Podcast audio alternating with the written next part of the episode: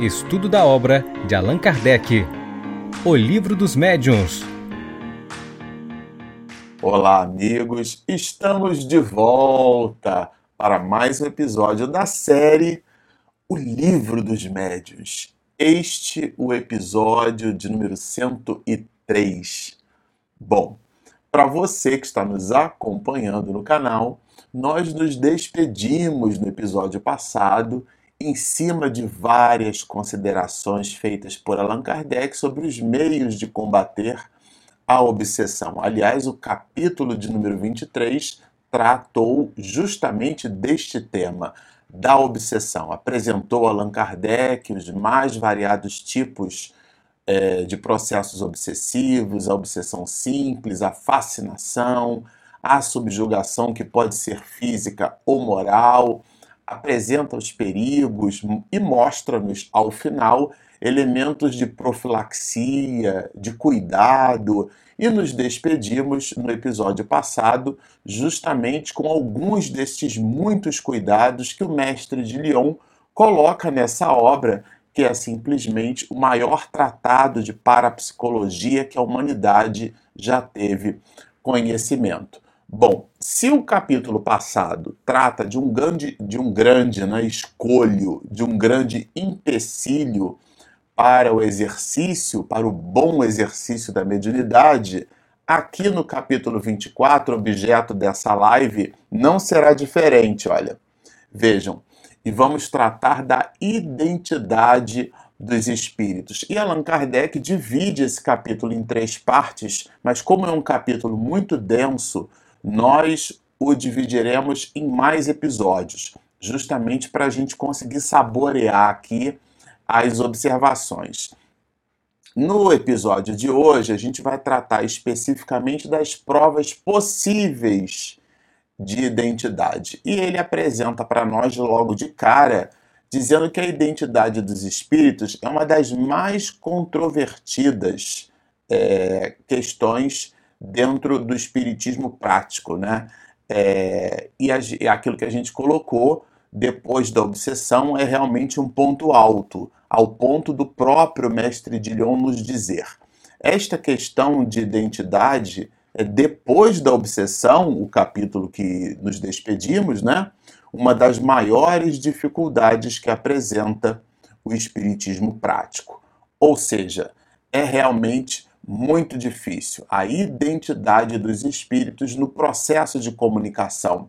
É realmente aquele espírito que diz assinar aquela mensagem efetivamente quem produziu aquele conteúdo? Seria um processo anímico, de ânima, alma, alguma coisa que medra do próprio médium, às vezes de maneira inconsciente? O espírito que comunica é um terceiro?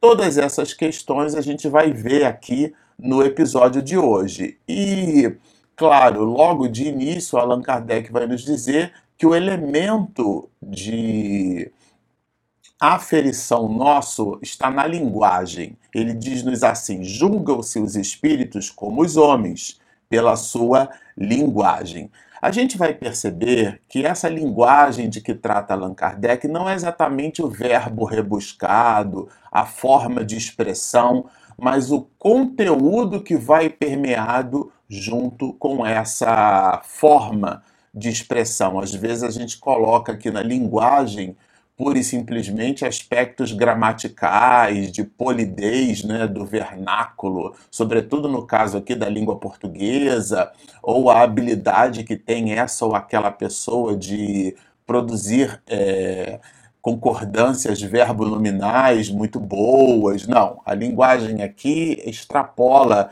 claro, está contido, esse processo está contido na linguagem, porque se um determinado espírito possuía o hábito de se comunicar de uma determinada forma, por exemplo, a gente tem o hábito de ler os artigos que são publicados na, na revista Presença Espírita de Deolinda Morim.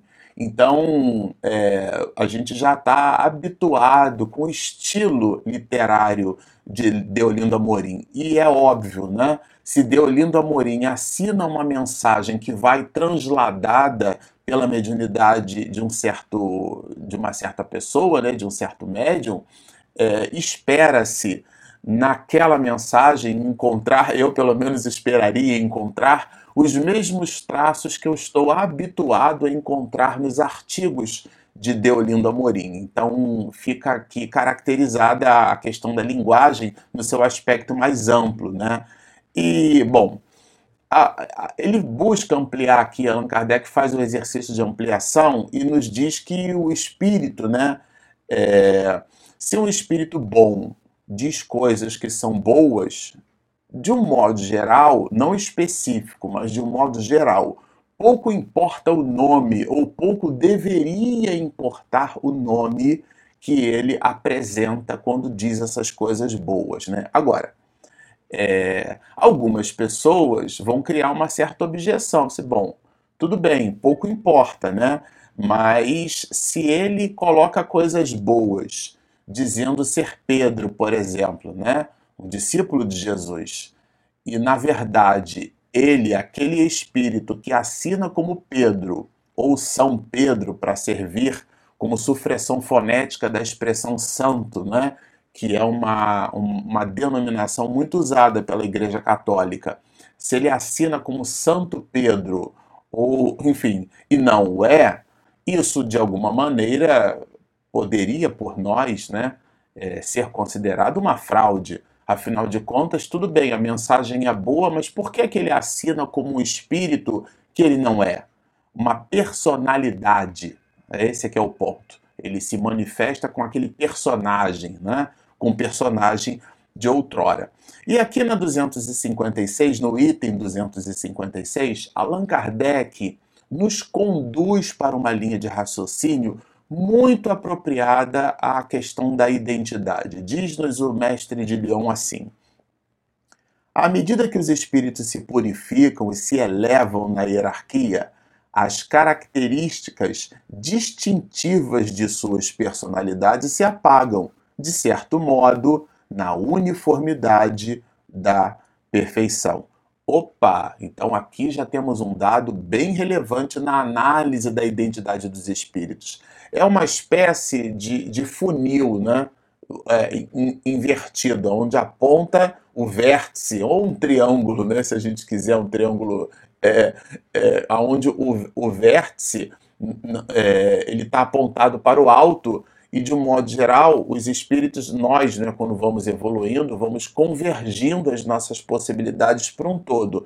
De maneira que os espíritos puros, de classe e ordem única, como descreve Allan Kardec nas questões 112 e 113 do Livro dos Espíritos, possuem a sua identidade é, é, preservada mas as inclinações, os pendores e os gostos estão na ponta desse triângulo. Portanto, é, eles possuem, é, preservando, repito, a sua identidade, mas uma semelhança, uma similitude de, de gostos e pendores que Allan Kardec vai chamar aqui de uniformidade da perfeição. Logo, espíritos superiores que assinam é, determinadas mensagens, de um modo geral, Allan Kardec nos conduz à reflexão de que pouco importaria exatamente o nome. Vamos imaginar um médium da envergadura, ou melhor, um espírito, né,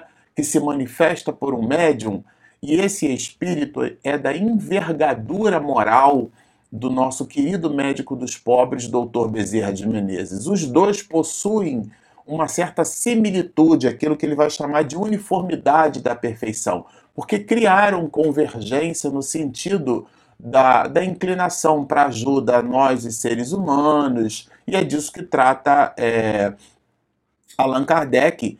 E na sequência ele vai dizer mais: ele vai dizer que esses espíritos é, são atraídos uns aos outros pela semelhança de suas qualidades, pelos seus pendores, pelas suas inclinações. Entenda-se aqui por qualidade, justamente, por exemplo, um espírito que se, se dedica né, à ciência. Então fica ali trancafiado num laboratório, buscando soluções complexas para problemas é, emergentes da sociedade humana.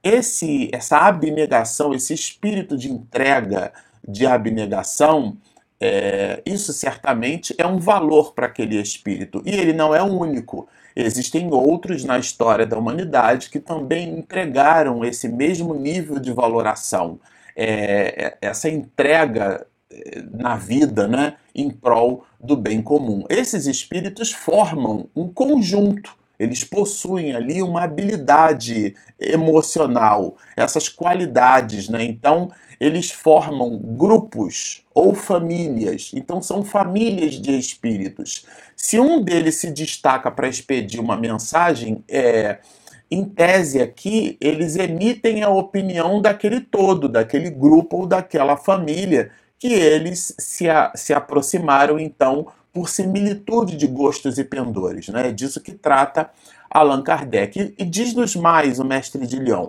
Compreenderemos que entre os espíritos superiores, né, é, que podem comunicar-se, a maioria não deve ter nomes para nós. Isso é bem interessante. A pessoa nasce, cresce, reproduz e, e, morre, né? ou seja, o corpo se desfaz e o espírito imortal permanece e a gente nunca ouviu falar naquela pessoa. Quantos nomes, inclusive da, da ciência, nós, é, por ignorância, pela nossa condição de ignorar, portanto desconhecer, nós não conhecemos, não sabemos. E, no entanto, entregaram uma vida é, um certo comportamento estoico diante da, desse movimento, né, dessa habilidade emocional de dar para a sociedade, de emprestar a sua vida em prol de um bem comum. E a gente nunca ouviu falar. E, no entanto, eles são almas que se dignificaram a si mesmas nesse mecanismo de entrega, e aí, claro, é, se eles aplicam os nomes deles, a gente, ah, se, se o julgamento for pelo nome do espírito, a gente, ah, isso aí é uma mensagem irrelevante, né? Como precisamos de nomes, diz-nos Kardec, para fixar as nossas ideias, eles podem tomar uma, o de uma personagem conhecida. Afinal de contas, fazem parte daquele grupo ou família, e um espírito que foi um médico exemplar, ninguém conhece aquele médium, é, aquele médico, ele então, pelo médium, resolve dizer que é o doutor Bezerra de Menezes. Para quê? Para que chame a atenção da gente. Porque se ele colocar o nome dele lá, Zé das Couves, né? a gente não vai dar importância, porque de modo geral a gente acaba atribuindo muito mais importância na mensagem ao nome que a assina do que propriamente à própria mensagem. Nossa, é uma mensagem do Dr. Bezerra de Menezes. Nossa, é a psicofonia de Divaldo Pereira Franco. Se for então um estertor medianímico, né? Abstração feita à clássica prudência e reserva do próprio médium baiano Divaldo Franco, mas nós somos muito impressionáveis por esses aspectos, cujo fenômeno é natural, está nas noções preliminares do, da parte primeira do livro dos médios. A gente já estudou isso aqui. Mas nós somos ainda impressionáveis. Então, se o espírito coloca um nome pomposo, e ele sabe disso, isso chama a atenção para o conteúdo dessa mesma mensagem. Ele faz parte, fazendo parte desse grupo ou família, serve-se desse desse grupo ou família. Então, no exemplo que demos de, de, Pedro, né, de São Pedro, se o nosso anjo de guarda, o nosso espírito amigo, o nosso espírito protetor deseja comunicar-se conosco e sabendo que nós temos uma certa inclinação ou compleição pela vida de Pedro, ele pode querer assinar uma mensagem como São Pedro para nos chamar a atenção, para nos impressionar. Agora, evoluindo esse assunto, Allan Kardec vai dizer assim: a presunção de que seja ele, podendo se dizer em todos os casos que, se não é ele, é um espírito do mesmo grau de elevação. Então, mesmo que não seja exatamente Pedro, sendo um espírito do mesmo grau de elevação de Pedro, fazendo parte daquele grupo, família, tendo naquela visão da pirâmide, né, estando ali no, no mesmo status quo, vamos dizer assim, é, ele pode é, manifestar-se ali e expedir informações valorosas e colocar o nome de um espírito que nos chame a atenção. Só que agora estamos diante de uma literatura brilhante. Allan Kardec evolui esse Pokémon, evolui essas proposições e traz aqui elementos é, novos. Porque isso, do ponto de vista da similitude das ideias, é, é, é entendido. Só que ele vai dizer assim: a situação é outra quando um espírito de ordem inferior se enfeita com um nome respeitável. Opa, aí muda de figura. Enquanto um espírito superior traz as informações é, daqueles que ele pertence, ou seja, as informações dos que são da mesma ordem, da mesma classe, do mesmo grupo ou família, tudo certo. O ponto aqui é um espírito de ordem inferior querer parecer ser um de ordem superior. Então ele vai dizer, né?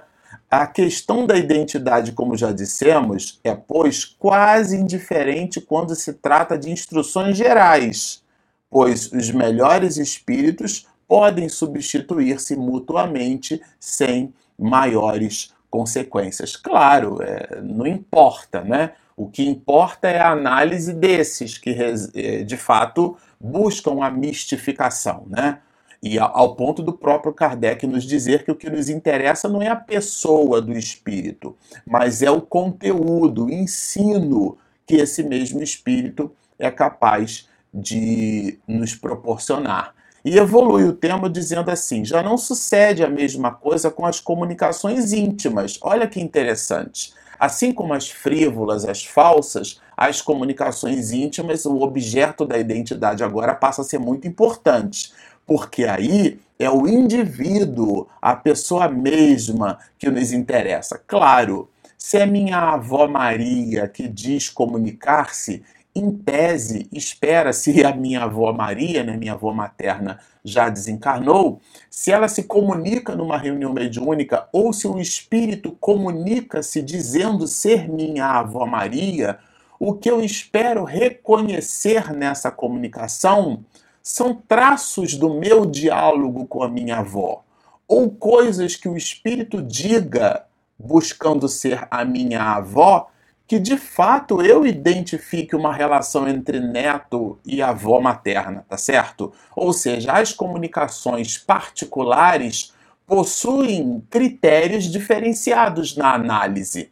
Enquanto as comunicações de ordem geral, Allan Kardec faz essa distinção aqui, são lato senso, uma comunicação onde o espírito apresenta um personagem do nosso conhecimento, portanto, uma comunicação íntima, aí já entra o estrito senso. A comunicação já precisa produzir provas da especificidade dessa mesma relação. Era super o que acontecia com as comunicações é, com as mensagens psicografadas por Chico Xavier em Pedro Leopoldo, detalhes da intimidade da família que os espíritos desencarnados revelavam, que às vezes os próprios parentes tinham dificuldade de lembrar. E isso, claro, é uma atestação de que isso não medrou do psiquismo de Chico Xavier.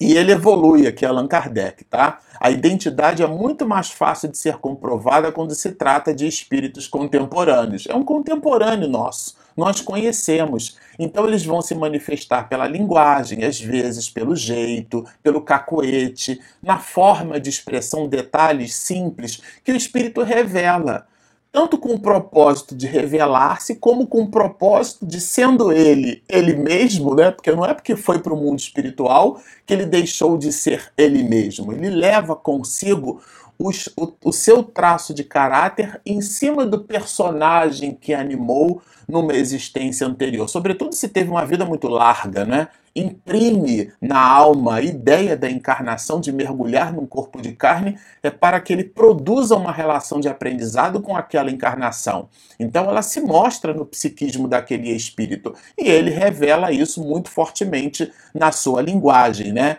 Deixando o corpo, o espírito não se despojou da sua suscetibilidade, vai nos dizer Allan Kardec. O que é que significa isso? Ele revela as suas manias, os seus gostos, os seus pendores. Às vezes, se é um espírito ranzinza, vai revelar aquilo de alguma forma, as preocupações humanas, vai falar coisas que ele eventualmente é, fa falaria né, ou falava quando encarnado entre nós, são contemporâneos nossos e a gente identifica na comunicação, né? Há agora aqui uma ideia relevante. A ideia é, evoluída de Allan Kardec sobre esse assunto. Vejamos o que nos diz ele. Há perguntas que ninguém ousaria fazer-lhe em vida pelo receio de faltar às conveniências. Por que tratá-lo com menos consideração depois da morte? Isso aqui é bem interessante. O fato de ter morrido ou desencarnado não nos isenta da pulcritude no processo do diálogo com esse espírito. Nós, algumas perguntas nos fariam corar se nós as fizéssemos face to face, né? cara a cara, ali olhando para a pessoa. Agora, por intermédio de um médium, a gente então vai se servir desses mecanismos né, que visita ali a intimidade daquela pessoa. Então, aqui Allan Kardec apela de alguma forma é, para nossa habilidade em produzir ou possuir é, uma certa discrição na, no diálogo com os espíritos, né? E, e, e, se o espírito, então, ele cita aqui Arago, né, um grande astrônomo, se ele se apresenta num teatro, a gente não vai ficar perguntando, mas então me diga aquilo, então, ele, ele ah, você que é esse astrônomo, então faz aqui um, um, uma, um exercício de astronomia, me diga o, o, o nome dos seus familiares, e Allan Kardec coloca isso como uma demonstração de ausência de civilidade, né? É, e, a, e, ele aproveita, usa isso como um exercício para que a gente produza essa mesma civilidade, é uma palavra que vem do latim civilis, né? o homem social, é, o homem que aprendeu a viver em civilidade, na civilização. E ele apela para isso no nosso diálogo com os espíritos que compõem a humanidade, né? compõem é, é, essa universalidade de almas. A diferença de estarmos num corpo de carne mergulhados ou não, não nos isenta dessa mesma pulcritude. Agora, ele evolui aqui quando nos fala: os espíritos, por outro lado, não se negam a dar espontaneamente provas irrecusáveis de sua identidade. Claro, eles empregam elementos particulares de comunicação, né? É, e isso vai demonstrar, vai per, a gente vai perceber né, nessa demonstração que trata-se realmente desse ou daquele espírito. Porém, aqui, evoluindo mais, Allan Kardec traz elementos bem interessantes, que a gente citou antes, do espírito que desejaria falsear essa comunicação, apresentar um personagem que não lhe corresponde. E Allan Kardec comenta que se a gente fizer o espírito nessa comunicação, vamos dizer assim, é, afirmar que ele vem em nome de Deus, de alguma maneira ele não consegue fazer isso. Olha, é, a, quando a gente se, se, mostrar assim, será que, é, será que é isso mesmo, né? Então, de alguma maneira, a gente poderia fazê-lo, né? afirmar em nome de Deus onipotente que é realmente a pessoa que ele diz ser.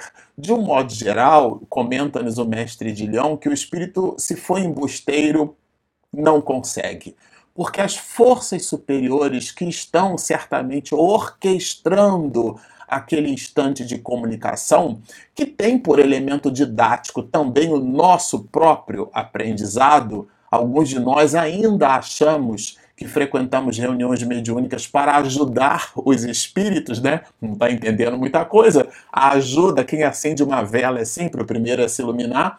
O espírito fala das suas desditas, das suas desgraças, da, da, do seu arrependimento, e a gente está ali prestando atenção naquele diálogo. Então espera-se que aprendamos com ele. Logo, é um mecanismo duplo, dual, é uma relação técnico-pedagógica numa horizontalidade de percepções. A gente não está numa posição superior. Nós somos como aquele espírito. A gente só não está tomando posse da faculdade medianímica de alguém para expormos as nossas querelas, as nossas idiosincrasias. Isso significa dizer que não estamos na posição de ajudar ninguém. Estamos na posição de aprender junto, né? De co participar, de colaborar. É o labor com. Dentro da horizontalidade das relações, nos verticalizamos em relação a Deus. Nessa perspectiva, os espíritos superiores, que efetivamente são os que planejam a reunião mediúnica, colocando aquele irmão nosso de jornada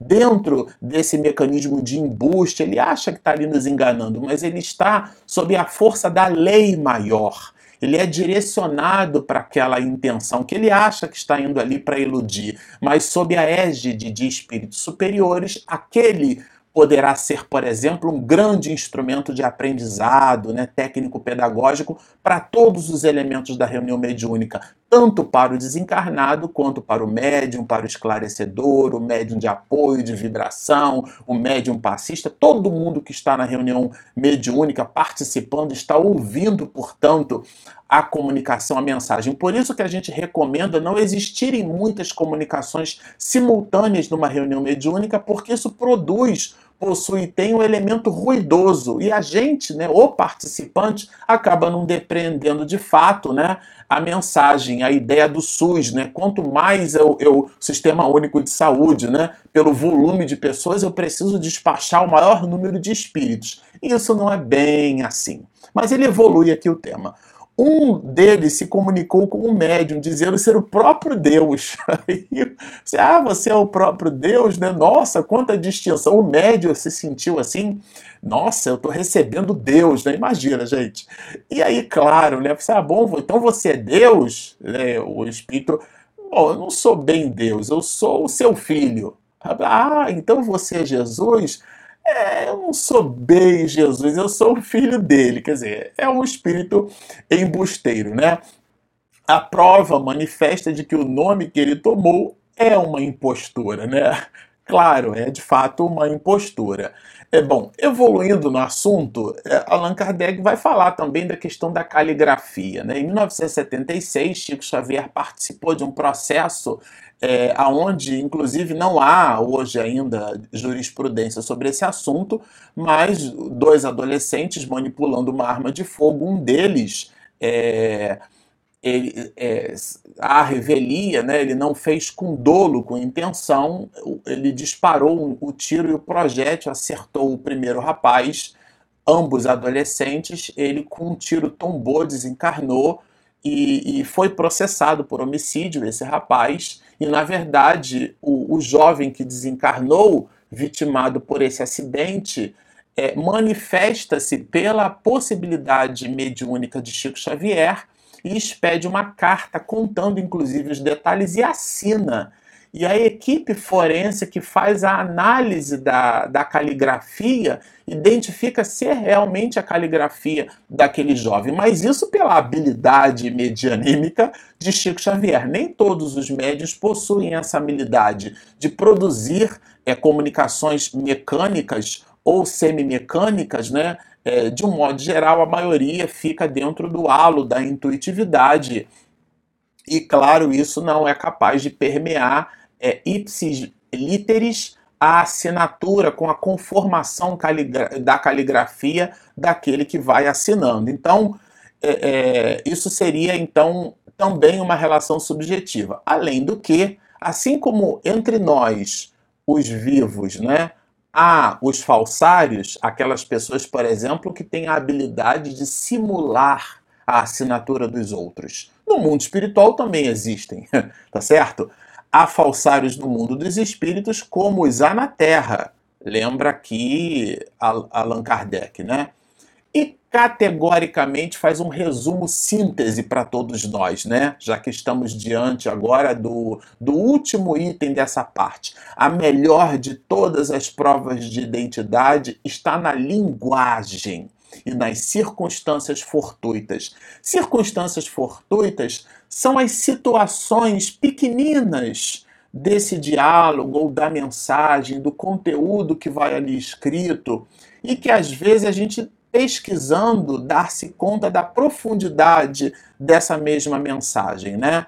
É, e claro, falando dos espíritos embusteiros, Allan Kardec comenta aqui que esses espíritos falsários poderiam imitar de alguma forma ou tentar imitar a linguagem das almas nobres. Eu citei aqui o estilo literário de Deolinda Amorim. Quando a gente observa no, no Evangelho, na Boa Nova, a gente vai perceber as expressões de Jesus, né? É, dentro daquela máxima, em verdade, em verdade vos digo, né? Então, o espírito que é, de alguma maneira vai colocar essas expressões se fazendo passar por Jesus, é, a gente vai precisar identificar é, os aspectos formais dessa comunicação. Então, quando, porém, se estuda o ditado em seu conjunto de mente aberta, perscrutando o fundo, quer dizer, analisando o fundo das ideias, o alcance das expressões, e se vê em recomendações pueris e ridículas ao lado de belas máximas de caridade, seria preciso estar fascinado para se deixar enganar. Ou seja, não é exatamente o estilo literário, o estilo da letra, é o conteúdo dessa mesma mensagem. Sim, certos aspectos formais de linguagem podem ser imitados, mas não o pensamento. E aqui Allan Kardec traz um revela para nós um verdadeiro tratado de filosofia nessa perspectiva. Jamais a ignorância imitará o verdadeiro saber e jamais o vício imitará a, a, verdadeira virtude. Não há como. É, a gente consegue imitar o estilo, mas o conteúdo é, é, não é possível emular o conteúdo. E ele vai dizer que fica sempre uma orelhinha ali, né, aberta para aquela investigação quando o espírito tenta simular, tenta emular, tenta enganar, falsear. Porque não é ele, ele não pode tirar de dentro de si algo que não construiu. Daí a necessidade da análise, aquela movimentação cega que possuímos com os espíritos, deve ser aqui no livro dos médios né, completamente analisada. Quantos médios têm recebido comunicações apócrifas, né, quer dizer, falsas, assinadas por Jesus, Maria ou algum santo venerado? Por quê? Porque ficam fascinados pelo nome e não analisam o conteúdo. Bom, nós ficamos por aqui. Como vocês observam, é um conteúdo sensacional. Sempre ao final a gente gosta de lembrar: se você nos assistiu até aqui, gostou do que ouviu, mas ainda não se inscreveu, clica ali, por favor, do lado e inscreva-se. Tem também aquele sininho para receber as notificações. E, ah, não esquece de clicar no joinha se você já é inscrito. Por quê? Porque ajuda o motor do YouTube a, a, nos encontrar para as outras pessoas que fizerem pesquisa. Também gostamos de lembrar que nós temos um aplicativo, ele é gratuito, disponível na Play Store e na Apple Store. Bom, estão feitos os convites. Baixem o nosso app, inscrevam-se no nosso canal, sigam-nos e muita paz.